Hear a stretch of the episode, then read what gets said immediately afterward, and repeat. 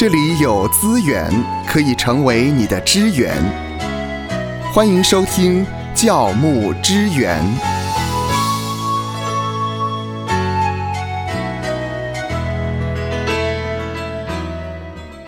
你好，我是芳华。今天我们要探讨的题目是牧师定的，这个题目叫做“牧师该不该甘于被人利用”。我看到了这个题目的时候，我觉得很有意思。呃，说被人利用好像不应该，嗯被神利用还说得过去。嗯，牧师，你为什么要定这个题目呢？呃，主要是因为呢，呃，最近发生了一件事啊，哈，就是一个十多年呢没有蒙面的呃姐妹啊，嗯那么她就找我啊帮她母亲主持这个追思礼拜。嗯那么我第一时间接到这个呃讯息的时候，就说呢，诶，那怎么不找教会啊？啊，特别呃，他的妈妈又是以前教会的师母啊，那他的父亲呢又是教会的牧师，那应该要通知教会比较好啊。嗯啊呃，而且而且当中还发生了一段故事。原来十多哦年前的时候呢，嗯呃，他的母亲，也就是这位师母呢，对我有一些误会。那么我后来呃，为了让误会不要扩大啊，那我就跟这间教会的服饰呢做一个切割啊，我就没有参与在这间教会的服饰里面。但没有想到十多年之后呢，呃，这位姐妹，也就是师母的女儿，跟我联系了啊，说他妈妈离开世界了。嗯哼，那要我帮他主持追思礼拜啊。哦，那我第一时间就是说呢，我我我呃，我已经十多年没有跟你们联络喽。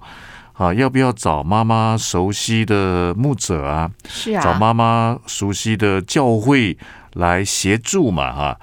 而且过去爸爸跟妈妈都是教会的牧者，应该要通知教会。嗯但这位姐妹呢，就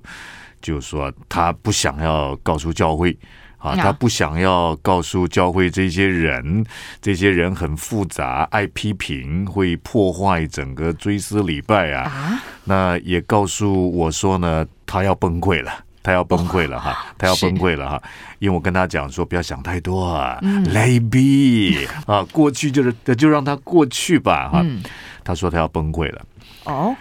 啊，我就身为牧者，我就想说，诶，那他要崩溃了，他要崩溃了。嗯，那啊，我还是帮他忙好了。是帮他忙好了哈。嗯。因此，在过程当中，我就想到，哇，已经这么久没有联络了，对呀、你不觉得啊。很奇怪吗？呃，需要的时候就想到，哈，那甚至觉得觉得不需要的时候呢，就就把它不是想到，而是丢掉啊，可是你们之前不是有一段不太愉快不太愉快，对对对，我就想到说，类似这样的状况很多，呃，弟兄姐妹遇到婚丧喜庆嘛，啊，那么我们身为牧者的参与，那你为这些所谓的已经形同陌路的。啊，或是甚至很可能是我也主持过陌生人的，嗯。你根本就不认识，啊，或是有争议的人，嗯。啊的婚礼或是丧礼，你要参与吗？要参与吗？啊，比方说好了，像呃过去呃我也主持过呢，这个自杀的好自杀的啊，那有一些教会的牧者就觉得呢，哎呀，你合，对啊，因为在古代西方的教会教会历史呢，都认为自杀是不可以宽恕的罪嘛，哈，所以自杀的人呢就不能够葬在教堂后面的墓地。嗯，好，以前教堂都有墓地的，是是好，让弟兄姐妹会友可以葬在呃教堂后面的墓地。而且很多古代教父都是秉持着自杀不得救，好像这个奥古斯丁，嗯啊，像阿奎那、阿奎那等等的。但是其实如果你仔细去想一下这个事的话，呃，其实自杀有很多不同的状况。嗯哼。好像圣经当中，呃，自杀的例子有一些是为着荣誉而自杀的，好像这个扫罗，是。扫罗王啊，嗯哼。啊，那扫罗王当他最后跟非利士人打仗，呃，溃不成军了，他为了避免被非利士人凌辱嘛，啊，就自己伏在刀上就死了啊。那像这个参孙呢，嗯嗯，啊，参孙也是也是算自杀的，对啊，啊，他是跟敌人呢同归于尽啊，那这种是为着荣誉而自杀的。那有一些人自杀是因为自己知道自己死罪难逃，先自我了断啊，像在呃这个大卫王以前的参谋嗯哼亚西多佛嘛。啊，他知道自己死罪难逃啊，甚至还帮助亚沙龙叛变了，他就留下遗言之后就上吊死了等等。哦，还有像耶稣的十二使徒之一、那个犹大哈，他自惭形秽就自杀了哈。那么呃，甚至有一些人他有自杀的意念呢，可是嗯像摩西，哦，摩西也嗯曾经因为担子很重嘛，是啊，哦，以利亚啊，因为灵性很低潮啊，甚至约拿啊，先知约拿也是哈、那么，可是圣经对于这些不同的自杀者，你看了、像希伯来书第十一章那些信心的伟人里面有参孙呢。嗯，是啊，哦，刚才说到参孙，他与敌人同归于尽嗯。啊。那么呃，所以自杀这件事恐怕没有那么简单，还要想到嗯。场合原则、动机原则，是。呃呃，这有关于得救不得救，到底这个自杀者他是因为生病的状况导致自杀，还是呢因为什么样的情况自杀，甚至自杀的当下他在想什么，嗯动机上有没有跟神认罪等等，我们都不知道，不知道哈。所以面对这种有争议的，我也主持过，我也主持过哈。那呃当我在为这些陌生的人，或者形同陌路的人，亦或是有争议的人呢，主持丧礼的时候，总会有一种感觉是，哎，嗯，他在利用我 利用我哈。我是对你有这种感觉啊？对，但是我后来又想一想说，其实利用、利用、利用，利是利益嘛，嗯，啊，用是给人家使用嘛，公用嘛。我们身为牧者，不就是不求自己的益处，啊，是要求别人的益处。我们不是就是应该是一个器皿，让神使用我们这个器皿，成为恩典流露的管子呢？啊，因此我就想到说，当我们身为牧者，我们应该要甘于被人利用。啊，不管是呃陌生人、形同陌路的人、有争议的人，那么婚丧喜庆，我们尽量还是呢要去承接这样的服饰啊。那以我个人在主持像这样的追思礼拜里面呢，我觉得有几点是可以跟诸位分享的哈。嗯，那么呃，第一点就是我们在主持这样的一个丧礼的时候呢，就是不要仓促下结论。是不要仓促下结论。对啊、比方说他呃是自杀的，那么他是过去跟教会关系不好的，有不良记录的，是呃，本来信福音呢，后来软弱的，那么独善其身而没有团契人生的啊，我们不需要在这样的追思礼拜当中，好像就很仓促的下结论呢，说呢，哎，这位弟兄、这位姐妹啊，他是这样、这样、这样。啊，所以上帝会审判他，或是呢，他自杀了，所以他是不得救的，不得太适合。在那样的场合说这样的话吧？对，但是我也真的遇到有牧者啊，在主持自杀者的追思礼拜上面，直接啊开门见山呐、哦，哇，开门见山呐、就直接说这个人是不得救的。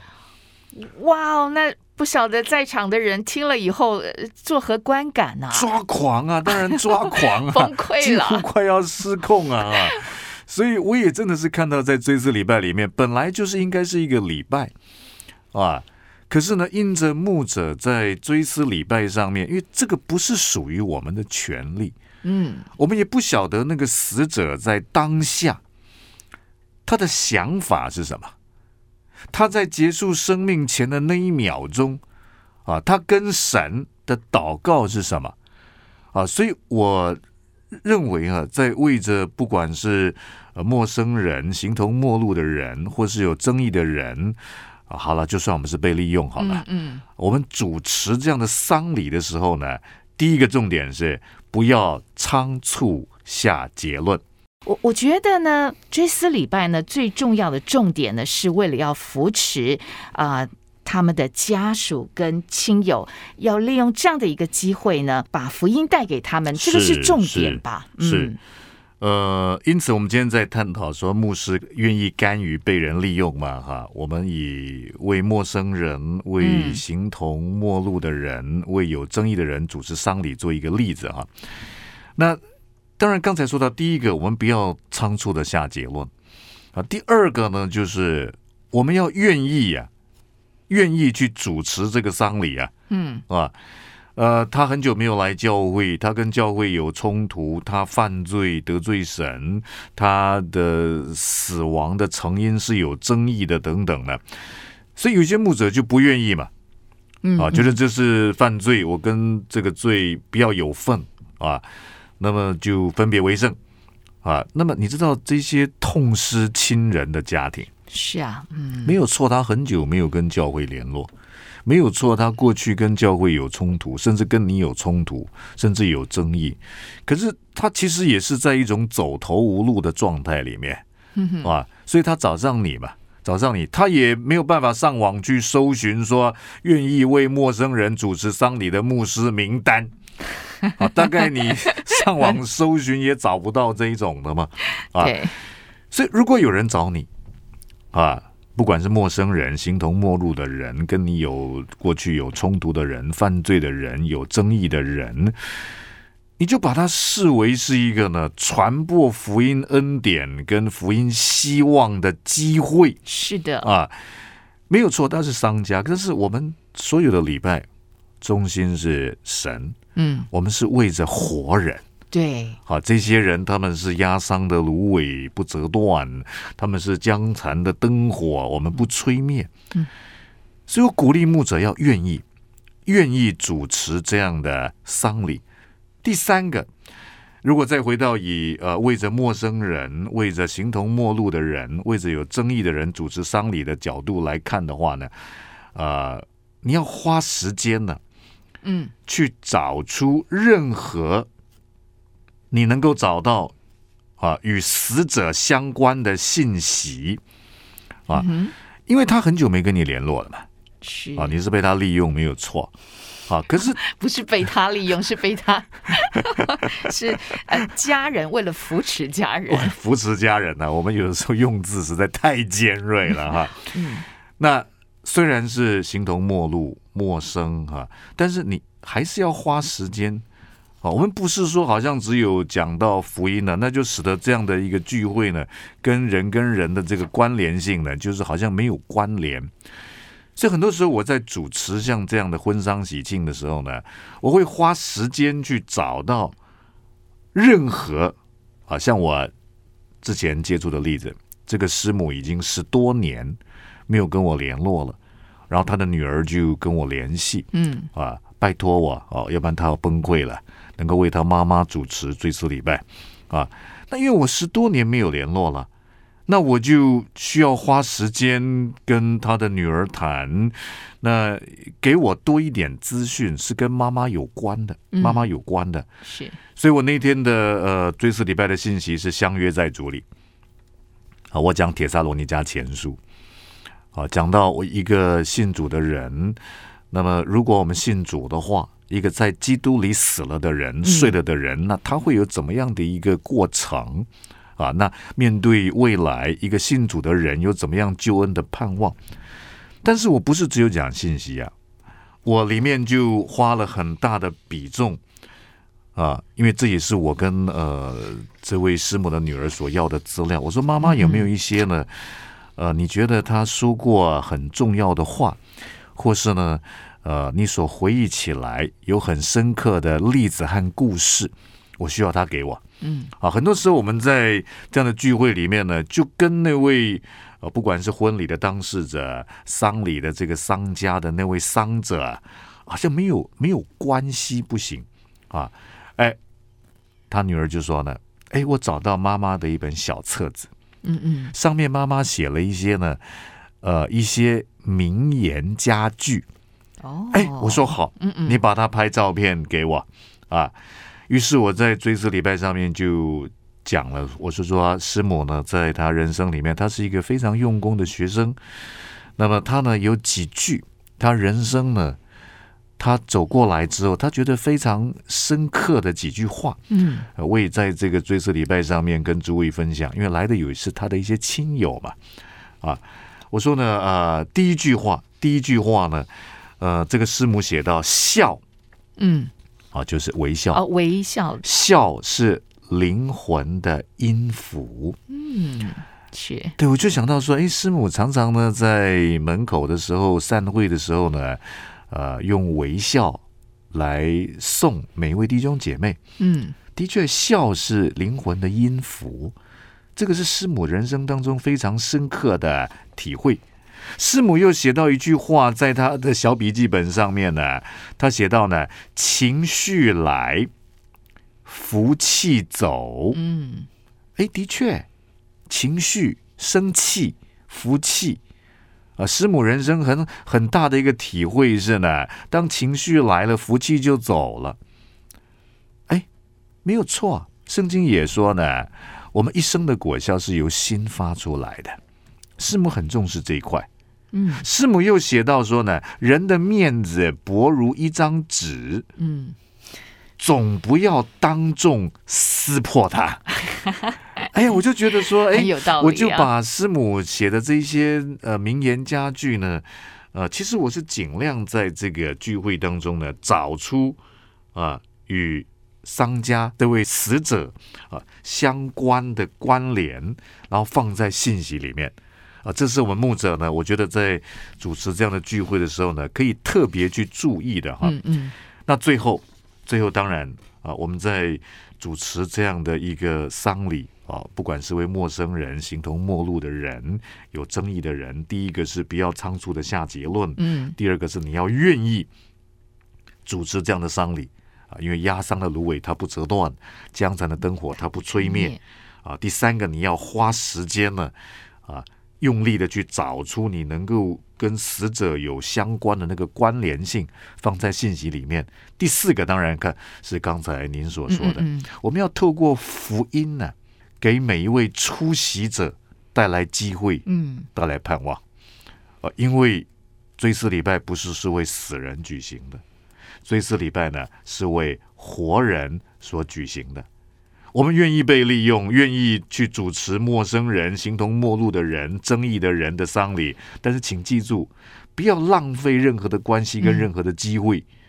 为出席者带来福音的恩惠。这里有资源可以成为你的支援，欢迎收听教牧支援。